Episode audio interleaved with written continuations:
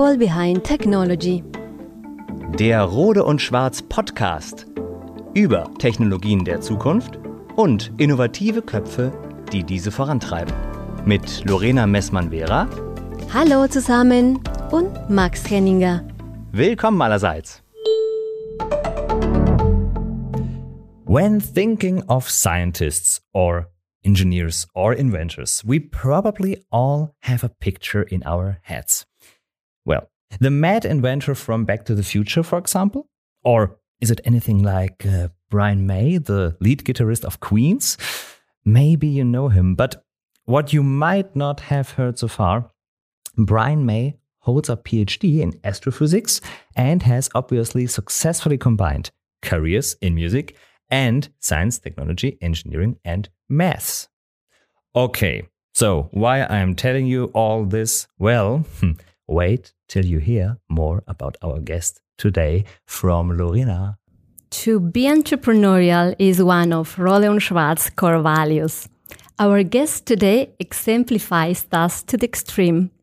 He holds several patents and can be rightly called an inventor. Welcome, Benoit Derat. Thank you very much for welcoming me. It's a pleasure to have you here in our room, Beethoven. And the uh, naming of the room, I think, is um, for you the best place to be right now.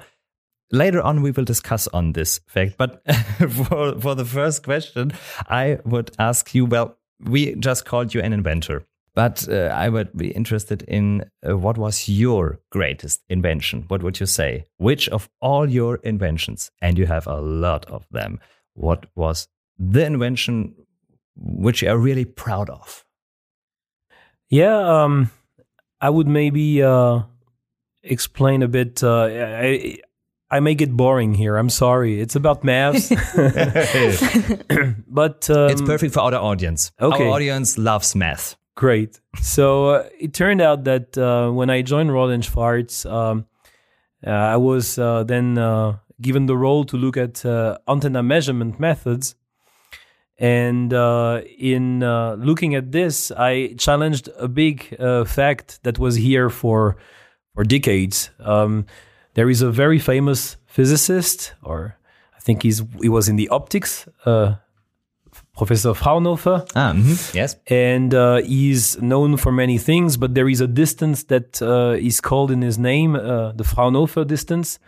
And that tells you about when a wave, let's say that's propagated, an electromagnetic wave that's propagated in the air, reaches a certain state at which it becomes easy to measure. Yeah. Um, and so it was used as an assumption for decades that when you want to measure antennas, you need to be beyond this Fraunhofer distance to get accurate results or results easy to interpret somehow. Mm. Um, and I challenged that because um, I was seeing from experiments that actually that distance was eventually an overkill, that you could do measurements at much closer distance and still they would be interpretable mm. and they would be, um, yeah, easy to actually get accurate. Mm-hmm. And uh, after observing that, I decided, okay, let's uh, let's take this challenge, try to put the maps together, yeah. and see if, um, well, Mr. Fraunhofer, uh, which I respect, yeah. Uh, definitely is rightly used somehow yeah. in his theories. Uh-huh. And I figured out that, um, yeah, um, we could find a much shorter distance, and then in the end make the test ranges for antennas maybe shorter by a fourth. So you could you have a test distance now of uh, four meters according to the Fraunhofer distance. And with what I found, well, I said, well, you could actually reduce that to one meter and you would still get reliable results. And I proved this with maps and I proved this with a lot of experiments as well. And so that was, I think, um, I would not say uh, an invention per se, uh, but a, a, a very uh, interesting finding. Mm. Yeah. And of course, you're proud of. Uh, is it right to say you're proud of it because it was so a hard challenge for you? Uh, it was, but also what I really like, you know, is to challenge the status quo. Uh, ah. So, mm-hmm. so for me, it's um, the kind of of things uh, uh, or the kind of statement that I hate the most in life is. Um, we do things like this because we always did did them like this. You know? mm-hmm. And so usually when you observe, and uh, you need to trust your observation somehow, you see something which is not exactly correlating with what you're being told, then you should ask yourself why. And so, where I'm proud is that um, nobody dared to challenge this for decades because that was Fraunhofer distance. You Yeah. know? So who challenges Fraunhofer somehow? Yeah, Even yeah, though yeah. I don't think per se he was really the the person looking at this distance. Mm-hmm. He was just given the or the name was given. But yeah, I mean nobody wants to challenge uh, Professor Fraunhofer. And so I dared to do it, and I found that actually, uh, yeah, there was something to to find out of uh, of this. Yeah, So, so for that you need you you, you need to be very brave. I, I think in inventing things, Yes. you need to be. You would call it brave or maybe crazy. Oh, crazy and courage. yeah, I, I think Yeah. yeah. you need to be. Let's say you don't need to fear that you may be wrong because most of the time you might be wrong. You know, you you try a new thing and you envision that this thing will help or will happen or will give you a, a better solution.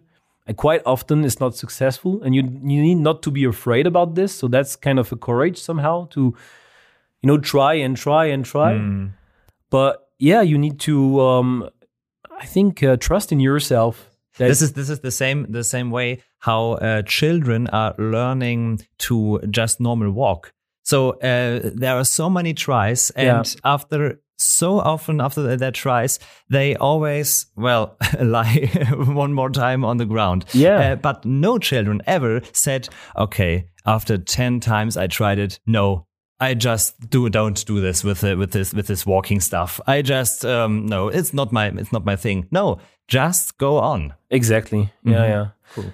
Yeah, I mean, s- sometimes I, I compare this that, um, you know, the usual approach is you see a very nice road, very straight, everything's planned, and you know where you're going.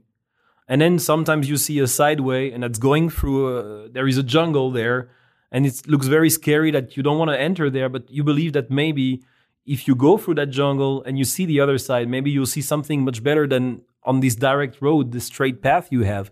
Eventually, when you're in the middle of the jungle, um, you are afraid of getting lost, and maybe sometimes you get lost. But at, at least trying bring may bring some good.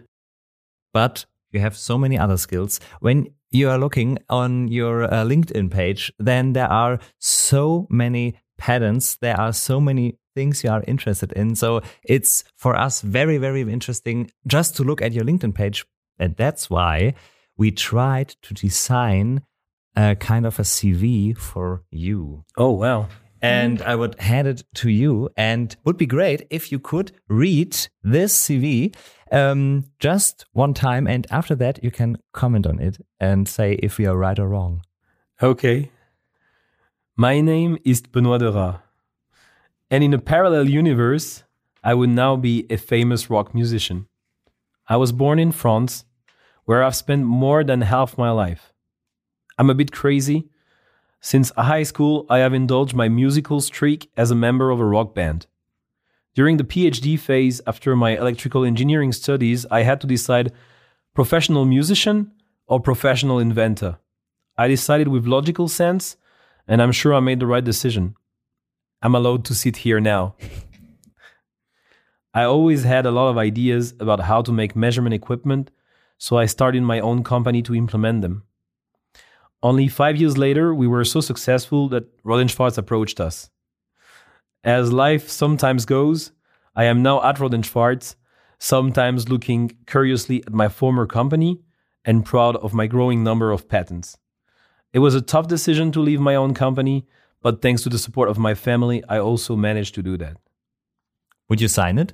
Yeah, I would sign it. Actually, I'm even I would say almost touched reading it somehow because yeah, you know, I'm I'm getting some images when reading reading through it. What were the Oh, this images? is nice. Well, the images of the uh, the rock band times and uh, also the images of yeah, the change from my company to Rohde Schwarz. Um, it was not an easy an easy change, obviously. Benoit, uh, when did you realize you want to be a musician? Or let's say it better in this way. Did you discover the passion of music in your childhood? Oh yeah. Where was the, your inspiration? I think for me there was one thing, you know, kickstarting everything, and I was Michael Jackson. And I was I was very young when Michael Jackson was the big growing star, and uh, elementary school, and then there was the bad album coming out. And then I saw this guy like an alien dancing and singing and doing everything so, you know, professionally. I was willing to be like him. Otherwise, I mean, uh, but obviously, I was nothing close to a Michael Jackson. and so that's where I started, and uh, then gradually my taste moved more into into rock and into jazz. But uh, I think he was really the guy uh, inspiring me. Mm-hmm. And you were mentioning Brian May and Freddie Mercury was also Mm-hmm. for me a big a big role model. Let's Yes, say. yes. initially, Yeah. Of course, maybe because those are the guys who did something in another way, Yeah, exactly. another way as you u- as as it was used to. Yes. Yeah, more or less the approach you take for for technology or for research have you in your own life.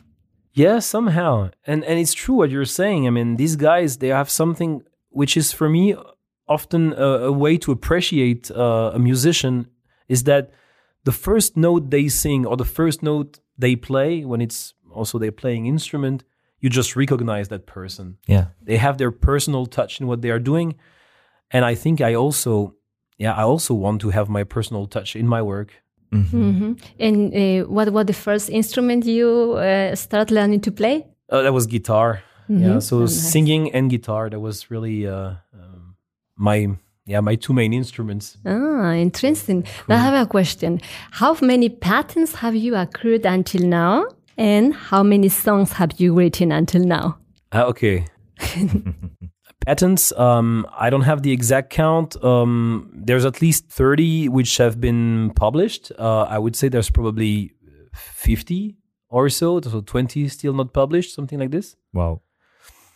And um, by the way, most of them have been uh, really published since I am in Rohde & Schwarz because here we have really the infrastructure to support inventing, which I didn't have in my previous uh, job somehow. And for songs, um, I think I probably wrote, I would say 30 as well. So in the end, huh? Yeah, On the par, a almost? good balance, I would say. Yeah. the creativity in in in, in both ways uh, I think is very important. Um, we r- wrote down in your CV that you had the um, idea to become a really famous uh, rock musician, or to decide to, you know, um, become an electrical engineer. Um, what, were there really this decision? Was it a, a thought you had? to really famous, maybe in my dream, but of course, uh, no, you say so. I don't know, but Yeah. um, No, but I, I used to have a band uh, or a couple of bands that, um, yeah, maybe got uh, uh, a bit more success. Let's say. So we went uh, with one of the bands on a tour in Europe, and I played in some really nice halls. And in addition to that, I was learning uh, jazz singing for a while, and I was seeing that, um, yeah, there were some people around me starting to make money with jazz singing and so on. And yeah, I really thought, and I remember my um, uh, my PhD director uh, or my PhD supervisor in the company I was working for. He was really afraid because he knew my activities in music. That basically I was occupying three or four days uh, or four three or four evenings in a week with music, plus concerts sometimes, plus travels for Wow. concerts, Wow. and uh, on top of that, I was doing my PhD, and he knew that, and he thought like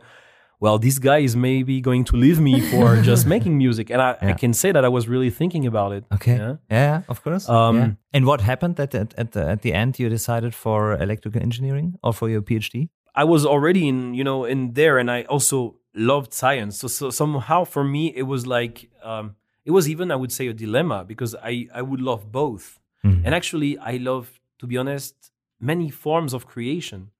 So I could also, I'm not a great cook. I think I'm, I'm cooking not so bad, but I'm pretty sure I would have had as much fun creating recipes Yeah. and cooking than creating music, than creating uh, whatever antenna measurement systems or different kind of, of stuff. In the end, the creation is the fun. Yes. Mhm. And how do you feel now? A musician who is inventing or an inventor who is making music from from from heart?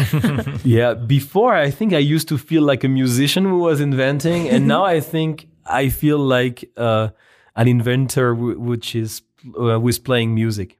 But you know, there's a lot of, like you said, there's a lot of convergence between the two worlds, and there's something I really loved in music that in my former bands, I experienced people with very different background, and I remember, especially in one of the bands, they were basically two uh, guys who had never made any studies, and they were just you know like playing music, and that was their whole life. And the two other guys in the band, me and the bass player, he was PhD in quantum physics, and I was PhD in uh, physics and electromagnetics, and that was such a, a, convergence of so very different people. Yeah, mm -hmm. and yeah, yeah, cool. Mm -hmm. Yeah, and do really... you know him uh, until now? Yeah, yeah, sure. Yeah, yeah. cool. Yeah, yeah. Mm. Benoit, uh, so music is the language of uh, emotions and mathematics is the language of science, but both had some kind of analogy. Would you say that um, a melody is an algorithm for music? Do, do you see it really as two different worlds, or do you think that both come together well, as one nice, feeling? it's a nice analogy. No, I think yes, maybe you could you could say it that way. Um, I would say maybe because algorithms for me, maybe I'm not too much of an, a, a computer guy. So, and I, I see a little bit of uh, systematic things in algorithms, which doesn't speak to me so much. But however, I see some kind of beauty in equations. So maybe a melody is an equation of the music. Yeah, that's maybe what I would uh, what I would rather see for myself. Oh, what a great wording! Very cool, great. Um, while you were reading the the CV, you said that you had um, one more emotional picture in your mind, and this was the picture of your own company, which um, at the end you left for being part of Rohde and Schwarz. Yeah. Um, tell us about the picture you had when you are um, remembering on your own company about the time you had. Oh, they were, um, you know, having your own company and uh, growing it from uh, from nothing to yeah. In the end, we were forty people when I when I uh, left. Uh, is a lot of ups and downs. It's a, it's a very rich in emotions uh, kind of uh, of road, and so obviously i remember the early times where we were just like three guys having some ideas spending all the evenings just trying to think about how are we going to make a product out of this mm-hmm. and uh, in the best sense a startup this yeah this exactly. cool startup culture and so you get crazy about this because you're just trying to you have this idea that this mar- the market needs this product and you have the core idea for the product which in our case was the sensors but then there are so many things around those sensors which you don't know. Like you start with mechanical design and then, well, designer, ergonomic design uh, as well. And then how to promote, how to sell. I had to learn, uh, make my baby steps as a salesman as well. And so there were so many, the learning curve was so crazy that really, I, I remember it was such a great time, so boiling. And obviously I also remember with some emotions, more difficult times, yeah, like, uh, dealing with, um, financial investors sometimes not so easy um, dealing with um, yeah um, eventually conflicts with some of the, uh, the the colleagues you are working with or the associates you are working with and also in the end you grew this uh, whole yeah beautiful piece of invention and, and full and ball of energy together with, with, with people. And after some point, you see that you are diverging eventually, that you don't have really the same vision of how you want to see this thing grow and develop.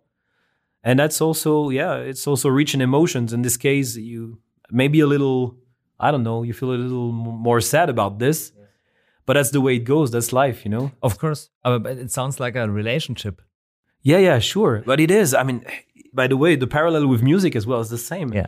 You build a company with people or you have a band, you spend so much time together mm. when you really want to do things well, you know, you want to you want to perform. Mm-hmm. It's and you like, need passion. You need passion. And so it's like people you're spending like 12 hours a day with or yeah, weekends with sometimes. Uh, and and exchange, exchanging the ideas, talking about things that passionate, and you're growing like a family. You know, yes. it's really it's as as as much as that. And when you separate, it's almost like a like a divorce. You know, it's mm-hmm. really how you feel as well. Of course, yeah, yeah. And at the end, uh, you separated. Uh, you separated from from the company. Um, now the company still exists, and right now you are at Rohde and Schwarz. So let's uh, have a look on the benefits. What would you say? Are there what what are the benefits now for you working uh, inside a larger company like uh, your startup? Yeah, so uh, there are many, there are lots lots of benefits. I mean, and also it's about not only working in a large company; it's really working with Rohde Schwarz because you know you wear this uh, sweatshirt that the mm. audience doesn't see it, but it's written "Make ideas real," right? Yeah, yeah. And so that's Rohde Schwarz culture, and when you have a company of the size of Rohde Schwarz that has something which speaks to an inventor like me, make ideas real, and then has the money behind and has the infrastructure behind to make ideas real, what more beautiful place can you imagine for an inventor? Before, in my former company, I was willing to make ideas real, but I was so much struggling to get any piece of, uh, you know, cent of euro to get to make these ideas real. Yes. Yeah. So Rohde Schwarz is really enabling people who have ideas like me and like my team and colleagues to make these ideas real. And so that's for me the the, the, the huge point. Yeah. I would say here Absolutely. you get you get the, the, the chance, you get the environment and the chance. And you can grab this chance and make the best out of it. And if you are creative enough, and you are, of course, so creative, then this claim is not just a claim. It's really, you can feel it every day. And this yeah. is very, very cool. Yeah. So we uh, talked a lot on your patterns, a lot of the music. Um, I would say let's do a short game for just getting m- much more answers out of you. Um, and this game is called Q and Q, so questions and quick. Let's play it. Um, it's very easy. We are asking you short, simple questions and you try to answer to them as impulsive as you can. I'm so bad at that. Okay, I'll try. I'll try my best. Okay, so let's start. How long have you been with Rohde Schwarz? Four and a half years. How long have you been a musician? Uh, 25 years. Until now? Yes. Okay. um, your favorite song of all time? Um, oh, now you're you're taking me in a um, maybe I would say it would be a song from the band called Tool. Uh-huh. Yeah, and uh, but I would not be able to select which one because almost all of them are great. A whole band. Okay, what kind of music is it? Tool is like progressive rock. Okay. Yeah. Ah, cool. Or maybe I would say Faith No More, the art of ma- the gentle art of making enemies. I can say that as well. Okay. All right. Thank you. Okay um, your favorite invention of all time? Yeah, that's gonna be the guitar because for me it's just I, the sound that I like to hear from when I was a kid. I like to hear guitar. So whoever invented that, I love that person. Cool. Um, your favorite place to be, Germany or France? Um, I would say Germany. Yeah. Yeah. Really? Yeah. Cool. I mean, France, I really like. Obviously, that's my country. I know a lot about it. Um, and I love it for vacation. But now that I've been living in Munich, I just think that this city has just so much to offer, and you feel so good here, so safe, so uh, everything is easier here. Your favorite place to work, home office or office? Ah, really, office. That's clear. Yeah, you have so much more work when you are in home office, and that's not really about your real work. Yeah.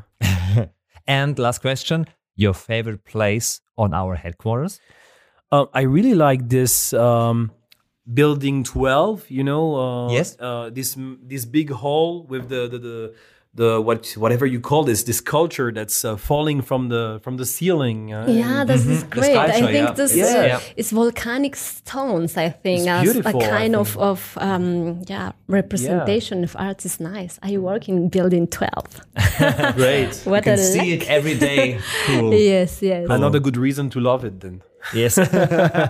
nice. Uh, yeah. Thank you so much, Benoit, for all the answers. Slowly, let's come to the end of our very interesting uh, podcast with you. Well, just have um, a look at your stay in Germany. So, you, one time in your life, you had to make a big decision: should I stay or should I go? Should I stay in France or should I move to Germany? And you said in our answers, uh, in our in our uh, question and uh, quick answers, that right now you would prefer Germany um, and love it here. And um, so I would uh, have the question first: Why did you move to Germany? Oh, I moved to Germany because of Rohde & Schwarz. I think Ah. you know as as an RF engineer, uh, working for Rohde & Schwarz is like uh, I don't know, is is the growl somehow. you know that this is the place where RF happens, and Yes. so for me it was like, okay, well, I have an opportunity to join Rohde & Schwarz. Let's do it. Cool. And this was Yeah. so important for you that you're working for Rohde & Schwarz that you moved here. yeah, sure, definitely. Very cool. Yeah. Well, it's a great answer for our podcast. Thank you so much for that. All right. Yeah, Benoit, if time wouldn't exist and you could be now and in the past, what advice could you give you to your younger self? Um, I would say, yeah, it's a very personal thing, but I would say be careful who you give your trust to. I think it's it's very important um, not to be too naive in life. You know, you you have to believe that um people want good things in general. Otherwise, you end up into being somebody very grumpy.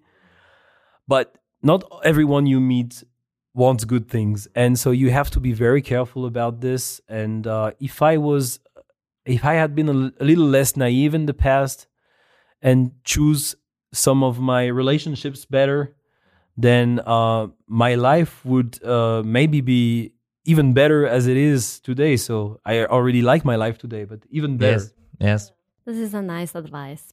What would it be for you if you right now were a child one more time and um, has the possibility to look into the future and would see where this life will go and what will become? What would it be for you?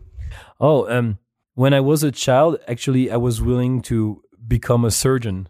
That was my my dream there. Yeah? Really? Yeah, and because I wanted to help people heal, you know, that was Yes. the the thing that I was willing to do. But actually, rapidly, I realized that I was afraid of blood. That was not my, so that was not really a Yes, good, good exactly thing to as be, me. Yeah, yeah, good I know. thing to have if you want to be a Mm. surgeon. Yes. And so I thought like, okay, let's do something else. And and there I, I focused on physics somehow and mathematics. And uh, I really loved science.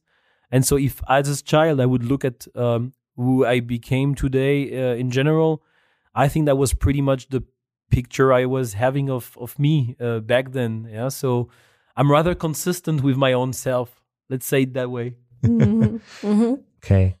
Yeah, Benoit, I have one more question from my side. Inventions, management, family, music band. Is there a secret in your journey to deal with all, including the challenge of them, and nevertheless to stay quite calm and positive like you do? Oh yeah, that's a good question as well. Um, I think there's no secret. You just have to love every single piece of these things you are doing, and then you're you're handling them. You know, so you love being with your family. You love having great time with your family. You love playing music. You love doing your job. For me, it's very important to be passionate about everything I do. Everything which is which I'm not passionate about, I'm trying to cut this off at some point and uh, and once you have that, then also it's impressive the kind of energy you can you can have. Absolutely, I can sign that. Yes. And I would say, yeah, you are an absolutely passionate person. And um, yeah, stay so passionate. And thank you so much for all the views into your life, into your soul, and for being here. Thank you, Max. Thank you, Lorena. It was uh, wonderful this time with you, Benoit. Thank you very much, and all success for you in, in, in the future. It was my pleasure. Thank you. Thank you too.